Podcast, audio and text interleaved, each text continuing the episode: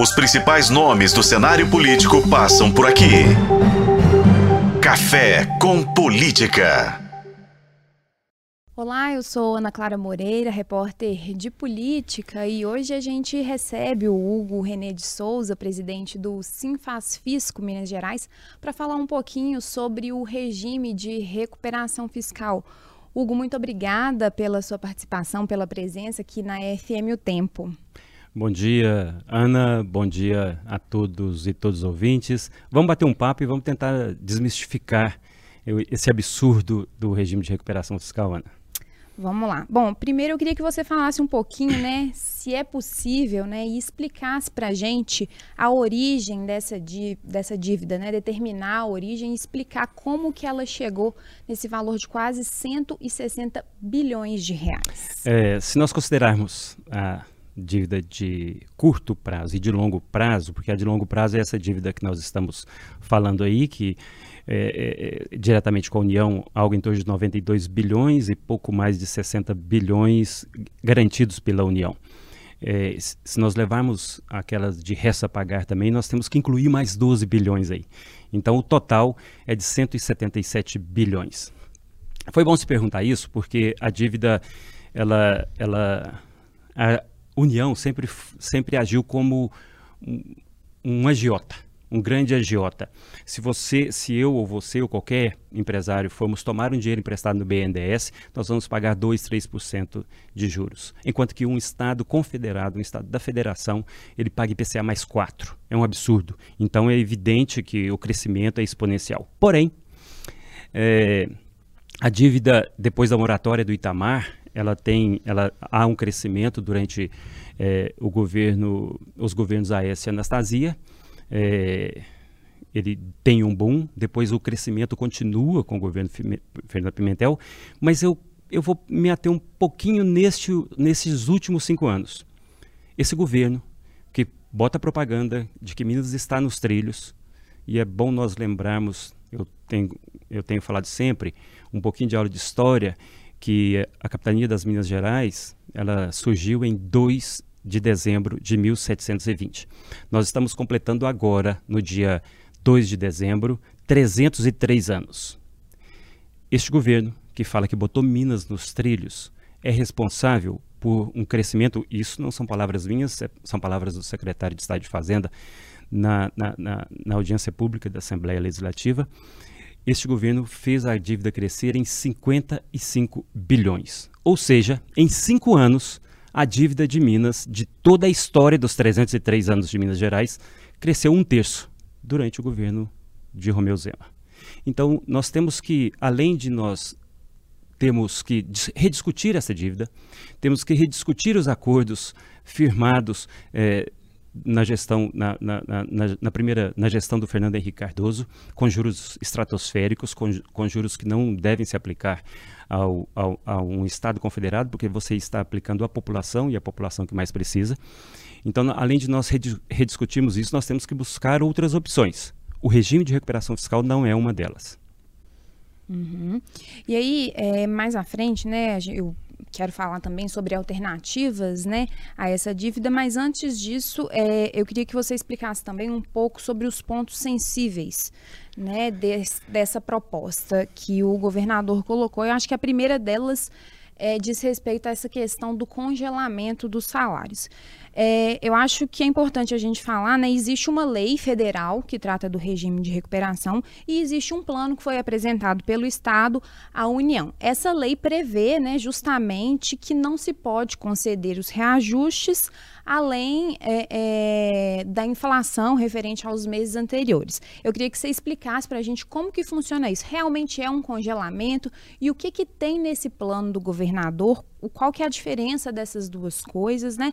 Explica para a gente o que, que seria esse congelamento e como que funciona essa previsão do plano que o governador apresentou ao Tesouro Nacional.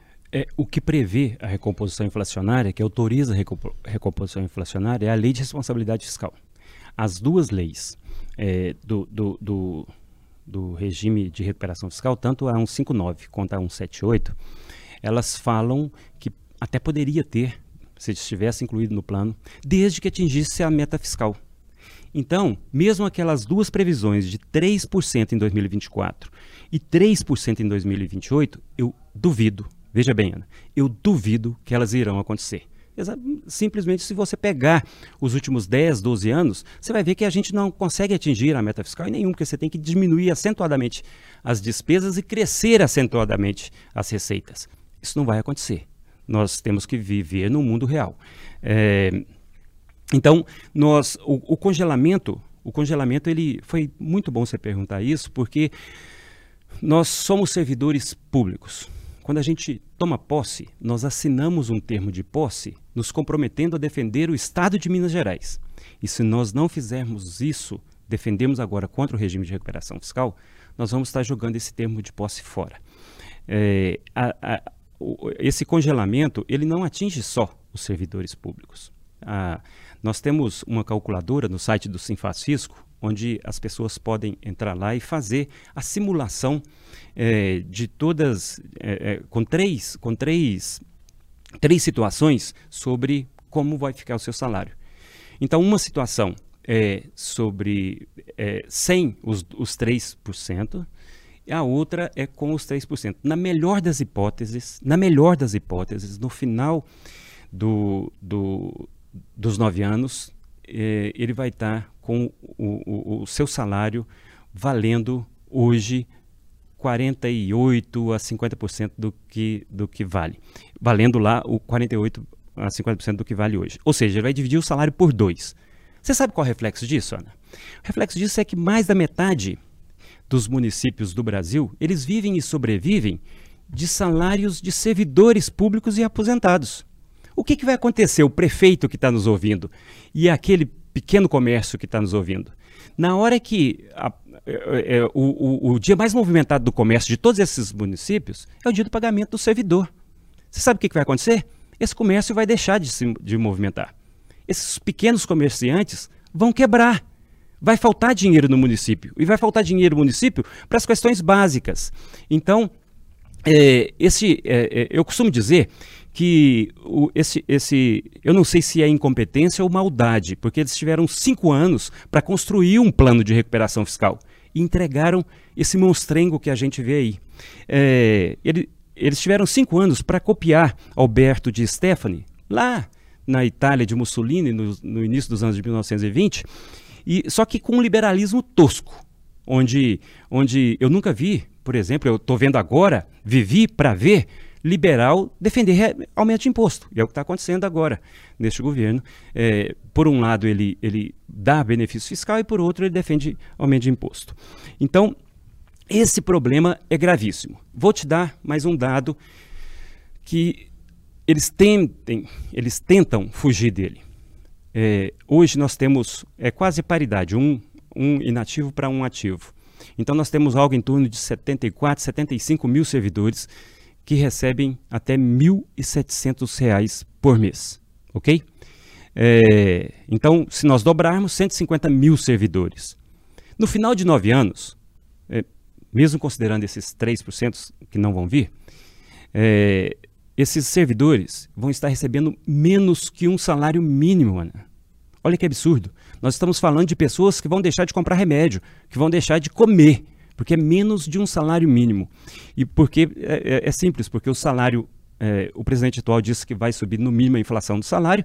Nós vamos, e eu peguei esses dados lá da, do, do, próprio plano, onde eles fazem a previsão de, nesse intervalo, entre 21% e 22% de inflação. Então, é, esse, esse pessoal ele vai passar fome. Em contrapartida, sabe o que o plano prevê? O plano prevê algo em torno de 20% de reajuste. Sabe para quem? Para aqueles servidores que recebem mais de 40 mil reais por mês. Esses servidores vão ter a sua inflação completa. Ah, você vai me dizer, ah, mas isso é, é porque eles estão fazendo a previsão do reajuste do, do, do, do ministro do STF. Ué, para esses tem a previsão. Para aqueles que recebem um salário mínimo não vai haver previsão. Então essa previsão tinha que ter no plano de recuperação fiscal e não tem. Então quem a calculadora está lá para esses 900 também, esses agraciados. A pessoa que recebe 40 mil reais, se botar lá, ele vai ter um reajustezinho até o final de, desses nove anos de 8 a 9 mil reais. Os de 40, nós temos mais mais que 40 também. Então isso é inconcebível. É, é um Robin Hood às avessas. Nós estamos vivendo um momento surreal onde a gente, esse governo diz para que veio, e ele veio para os ricos. E aí um outro aspecto também, né, que tem chamado a atenção é a questão dos concursos, né, que também ficariam é, congelados durante esse período de vigência do plano, né? Como que isso funcionaria? Porque pensando, né, nos funcionários que, né, nos servidores que vão se aposentar nesse período, é, a população ficaria carente de uma prestação de serviços. Existe uma alternativa para isso, pensando é, é, em uma forma de suprir essa defasagem desses funcionários, se de fato não houver a realização dos concursos nesse período? Não é se não houver, não vai haver. Os concursos previstos estão lá, oito ou nove concursos. É, é engraçado que o plano foi gestado dentro da Secretaria de Fazenda e tem lá o segundo maior volume de dinheiro é para é, é, é um concurso da Secretaria de Fazenda. Então, não vai haver concurso. É, o que, que, vai acontecer, Ana? Eu, eu ouvi outro dia um, um deputado da base dizendo que os servidores são muito pesados para o Estado. Eu vou, eu vou. Quem entrega o serviço público é só o servidor. Eu vou fazer um exercício rápido com você aqui. Hoje a folha do Estado, ela fica, a folha líquida fica mais ou menos 3 bilhões de reais por mês. Se nós multiplicarmos por 13 com o, o o, o 13 terceiro salário, nós teremos, eu estou arredondando para cima, até para as pessoas entenderem, nós teremos 39 bilhões por ano. Parece muito dinheiro, né? Então, seriam, mas 21, nós temos hoje algo em torno de 21 milhões de mineiros e mineiras. Isso daria, Ana, R$ 1.800 por ano para cada mineiro e mineira. 150 reais por mês. Esses 150 reais não existindo servidor, e a pessoa pode optar, tentar fazer essa opção para não existir servidor, com esses 150 reais vai ter que, vai ter que pagar a escola, porque pode ter o prédio, mas não vai ter professor e professor. Vai ter que pagar a médico e o médico, porque vai ter o hospital, mas não vai ter a médico, o médico, a enfermeira e a técnica e a enfermagem. É, vai ter que pagar a creche, né? vai ter que pagar a segurança pública. Será que dá? 150 reais por mês. É esse exercício. Quem entrega, só há uma, um, uma forma da população sentir o Estado. É através do servidor e da servidora. Não há outra forma. E o que esse governo está propondo é exatamente isso é não ter espaço nenhum, é diminuir o tamanho do Estado. Quando a gente fala isso, e as pessoas que estão nos ouvindo têm que ficar, elas precisam ficar atentas mesmo, está falando em não haver Estado para você que está nos ouvindo, não para os grandes. Para os grandes o Estado sempre vai ser grande, pesado e robusto. Para a pessoa que precisa do, do, do posto de saúde, que precisa da creche, que precisa da escola, que precisa da polícia na rua, vai faltar. E não vai ter. Então, como que é, chega a ser beira as raias da irresponsabilidade. Nós não fazemos o concurso público, não repormos o servidor para atender a base da pirâmide social. A maioria esmagadora desses 21 milhões de mineiras e mineiras. Quando eles falam nesses 21 milhões de mineiras, que existem 21 milhões de mineiras e mineiras, eles não estão falando deles, não. Eles estão falando em pouco mais de 1.500 pessoas que detêm eh, as benesses do Estado. E aí, Hugo, agora falando né, de alternativas, é, quais que seriam as principais opções, né? No início da nossa conversa, você falou que esse regime não seria a solução para essa dívida. Quais que seriam é, é, as alternativas? E aí aqui eu queria já que você falasse um pouco, né? É, o governo já admitiu e, inclusive, parece que já ofereceu é, a Codemig como um ativo para negociar essa dívida com a União. É, talvez Semig entraria também nessa negociação. Como que funciona é, o oferecimento, né? Não sei se esse é o melhor termo dessas estatais. É, e quais outras é, opções o Estado teria para sanar é, essa dívida com a União? É, no direito existe a figura da dação em pagamento. Quando você é, tem uma dívida, contrai uma dívida e não tem condição de pagar aquela dívida em espécie, você tem uma bicicleta e uma dívida de mil reais. Você vai dizer para o seu credor: Olha, eu não consigo te pagar, mas eu vou te dar a bicicleta para quitar a dívida. Cabe ao, ao credor aceitar ou não a bicicleta. Então, é, isso ocorreu agora, na quinta-feira da semana passada, quarta ou quinta-feira da semana passada, nessa mesma audiência pública, onde o secretário de Fazenda disse que aceitaria é, dar a Codemig, falou especificamente da Codemig, a dação em pagamento. É, seria interessante nós, porque eles, eles falam é, algo entre 20 e 25 bilhões de reais, o que vale, valeria a Codemig, mas nós temos a Codemig para as pessoas que estão nos ouvindo, é, hoje é a que detém uma das montanhas de nióbio, né, que o Brasil detém mais de 90% da, das reservas de nióbio e, é, e, a Codemig tem uma das montanhas em Araxá do nióbio. Uma é do grupo Moreira Salles e a outra é, é, do povo do estado de Minas Gerais. Então eles querem dar uma dação em pagamento. Tem enterrado em Araxá, segundo um estudo que eu li, algo entre 20 e 30 trilhões de reais em nióbio. Então ele queria, ele, eles poderiam dar, é, oferecer ao Estado é, a Codemig para abater na dívida. Só que aí se diz, mas a dívida é de cento com a União é de quase 92 bilhões. Quase 92 bilhões para vencer em 40, 50 anos. Na hora que você tira IPCA mais, mais, é, é, é, mais 4%, você vai ver que essa dívida vai dar uma chatada.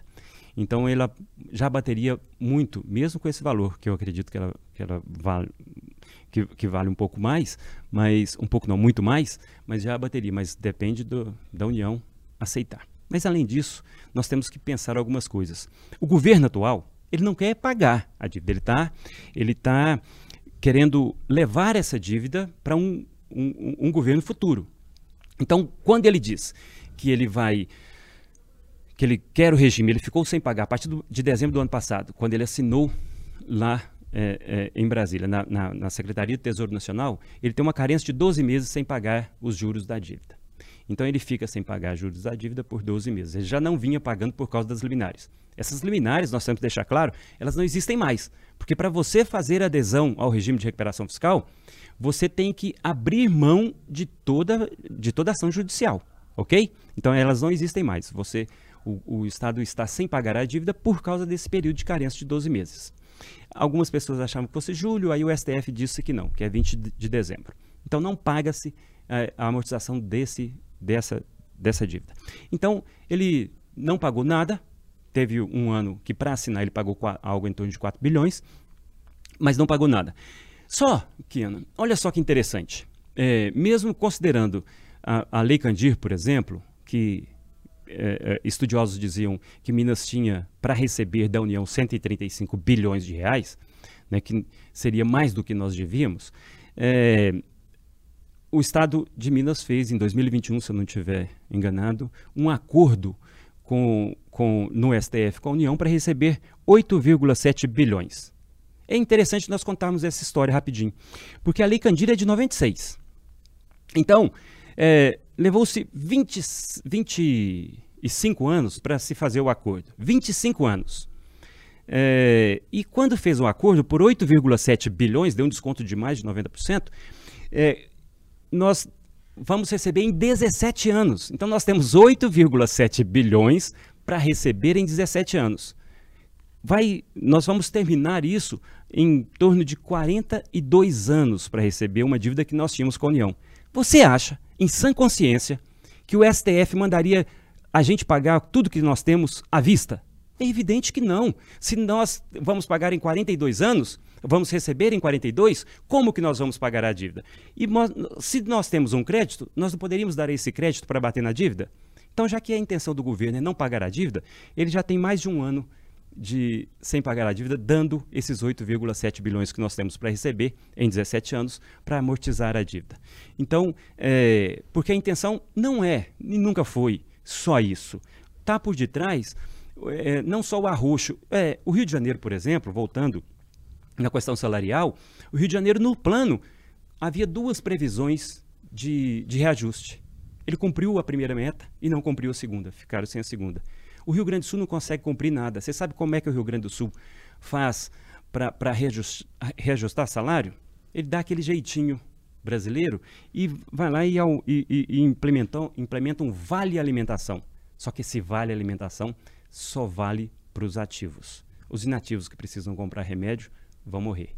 Então, é, no, as soluções precisam ser debatidas. Não pode é, pedir o tempo todo, é, é, é, os deputados pedirem o tempo todo esse plano, eles levarem o plano numa sexta-feira e na quarta-feira já quererem que todos os parlamentares já tivessem lido mais de 500 páginas, mais de 40 anexos com planilhas e planilhas. Não é assim que funciona. Esse debate tem que ser feito com a sociedade. A sociedade precisa saber que ela será prejudicada. Não, não vai haver é, é, o servidor público, não é o servidor público que vai ser, vai ser penalizado, é a sociedade de Minas Gerais. E nós temos que levar em consideração, durante essa, essa, essa fala, já é, é caminhando para encerrar sobre esse assunto, a gente vem cobrando, durante a, a fala, é, a audiência pública, a mesma audiência pública, um deputado pergunta qual o caixa do Estado hoje para o secretário de Fazenda. A resposta dele foi que ele não poderia dar, mostrar o caixa por, por, por, por, por motivos estratégicos. Não sei que motivo é esse, já que o dinheiro é da população de Minas Gerais e não do governo. É, e aí ele pega e diz para esse deputado em resposta: olha, mas a gente emite um relatório quadrimestral onde tem lá o, o, o, a, a, o disponível em caixa. Durante essa, essa fala dele, eu, curioso que sou, fui lá e olhei o último relatório de gestão fiscal. Lá nele tem um, um número interessantíssimo, porque lá nele tem que nós temos 33,72 bilhões em caixa, mais 3,33 aplicados, é, então, em aplicações financeiras, algo em torno de 37 bilhões. Aí ele disse, ó, oh, mas tem que repartir com os outros poderes, aquela coisa toda. Mas mesmo assim, olha só esse volume de dinheiro que eu te falei. Eles precisam ser mais claros e mostrar o que, que nós temos. Será que nós estamos pagando juros com dinheiro em caixa? Seria uma coisa muito louca, né? Muito louca. E de onde que veio esse dinheiro? Você sabe de onde veio esse dinheiro? De deixar de ter pago as parcelas de amortização da dívida desde dezembro de 2018. É daí que vem o dinheiro. É, porque se esse, e esse dinheiro você vai falar, mas pode, será que gastou o dinheiro? Mas onde? Se asfalto não tem nenhum a não ser a rodovia do sítio. Onde, se não tem obra nenhuma? Onde foi parar esse dinheiro? Além disso, existem é, é, receitas extraordinárias que eu não estou computando nisso aí, que nós recebemos a, a receita extraordinária da Covid, é, receita extraordinária do que é, da, da, é, é, de mineradoras, essa coisa toda. E nós precisamos sentar e rediscutir isso. O que nós não podemos é aceitar esse regime de recuperação fiscal. Essa, essa, essa perda de autonomia do Estado de Minas Gerais. Se os deputados e deputadas votarem isso sem ler, porque se eles só votam a favor se eles não lerem, eles vão estar dizendo para a população que não precisam votar neles mais, porque a, a, a, a Casa Legislativa vai deixar de ter função. Tudo vai ser de responsabilidade do Conselho de, é, do Conselho Gestor do Regime de Recuperação Fiscal. A Casa Legislativa pode deixar de existir. Então, o deputado e a deputada que votarem a favor disso, a população e os eleitores deles vão precisam saber. E vão saber porque todos os sindicatos estão imbuídos nisso, de levar a população quem votou contra o serviço público. Hugo, uma última pergunta agora para a gente encerrar, né? É, a gente teve, né, acompanhou essa primeira audiência. É, eu queria que você falasse um pouquinho, né? Que você está lá na, na, Assembleia todo dia. É, como que você percebe é, essa movimentação? As próximas audiências, acha que vai ter tempo suficiente para que isso seja debatido até esse prazo do dia 20 é, e não sendo votado é, até o dia 20, já existe uma mobilização dentro, é, entre os deputados né, de obstrução. É, o que, que acontece se não for votado até o dia 20? Qual, qual que é o próximo passo pensando neste cenário de não ser votado esse, essa adesão ao plano até o dia 20 de dezembro? É, antes de nós entrarmos aqui, é, o líder da oposição me ligou dizendo que estava em Brasília, é, tentando já viabilizar esse, esse encontro de, de Codemig e tudo mais. O que, que acontece? É, eu acho o prazo curtíssimo, curtíssimo, porque nós estamos debatendo um plano de 500 páginas. Se qualquer PL, o PL é, do, do, do, de, um, de, um, de, um, de uma página de um benefício fiscal, ele leva um mês, como que nós vamos como, como que nós vamos discutir 500 páginas? É, então, nós temos que fazer, é, porque a partir do dia 20 de dezembro, ele teoricamente teria que voltar a pagar as parcelas da dívida. Só que a justiça existe para isso. Esses 8,7 bi é um caso que eu te falei. Então, nós poderíamos voltar a, a, a rediscutir isso no, no STF, onde quer que seja. O governo, eu tenho certeza que um Estado que é, faz parte de uma federação, ele não vai ser ignorado. É, nenhum governo seria central, seria tão irresponsável de deixar a população de um Estado é, é, passar passar por, por coisas absurdas e necessidades por falta de discussão. Isso não vai acontecer. Eu tenho certeza que não.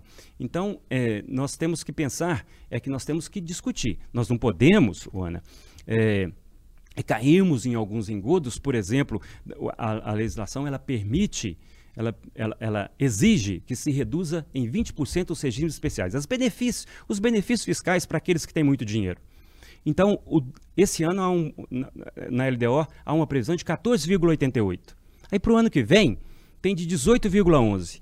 No final, que ele diz que só em 2029 é que começa a diminuir, que, e teria que ser no ano que vem, ele vai diminuir em 13,3 3,3 bilhões. Só que se nós diminuirmos 18,11 de 14,88, dá mais ou menos esse valor. Ou seja, eles é igual a Black Friday, que você é, faz uma oferta da metade do dobro. É isso que eles estão fazendo. Eles sobem para depois diminuir. Isso é brincar com a inteligência das pessoas. É brincar com a inteligência do, do servidor e da servidora. É um perigo, Ana. E eu sempre digo isso para as nossas filhas. Nós nunca podemos tentar medir a inteligência das pessoas usando nossa própria régua. Isso é um perigo. Então nós temos que levar isso em discussão, nós temos que debater isso. Isso não pode ser desse jeito. A população precisa saber o que vai acontecer. E o que vai acontecer é que o serviço público não vai chegar a essa população. E eu estou falando disso por nove anos, Ana. Nove anos, onde vai faltar escola, vai faltar, vai faltar creche, vai faltar o policial na rua, vai faltar a médica e a enfermeira no posto de saúde tenham cuidado com o que estão vendendo para vocês. É um pacote, mas um pacote de maldades, um pacote de causar inveja a Alberto de Stephanie. Hugo René de Souza, presidente do Simfaz Físico Minas Gerais, muito obrigada mais uma vez, Hugo, pela presença e pela conversa aqui na FM O Tempo. Eu que agradeço e espero voltar outras vezes para nós discutirmos outras coisas depois que essa maldade tiver sido recusada na Assembleia Legislativa de Minas Gerais. Combinado, Hugo. Muito obrigada. Os principais nomes do cenário político passam por aqui. Café com Política.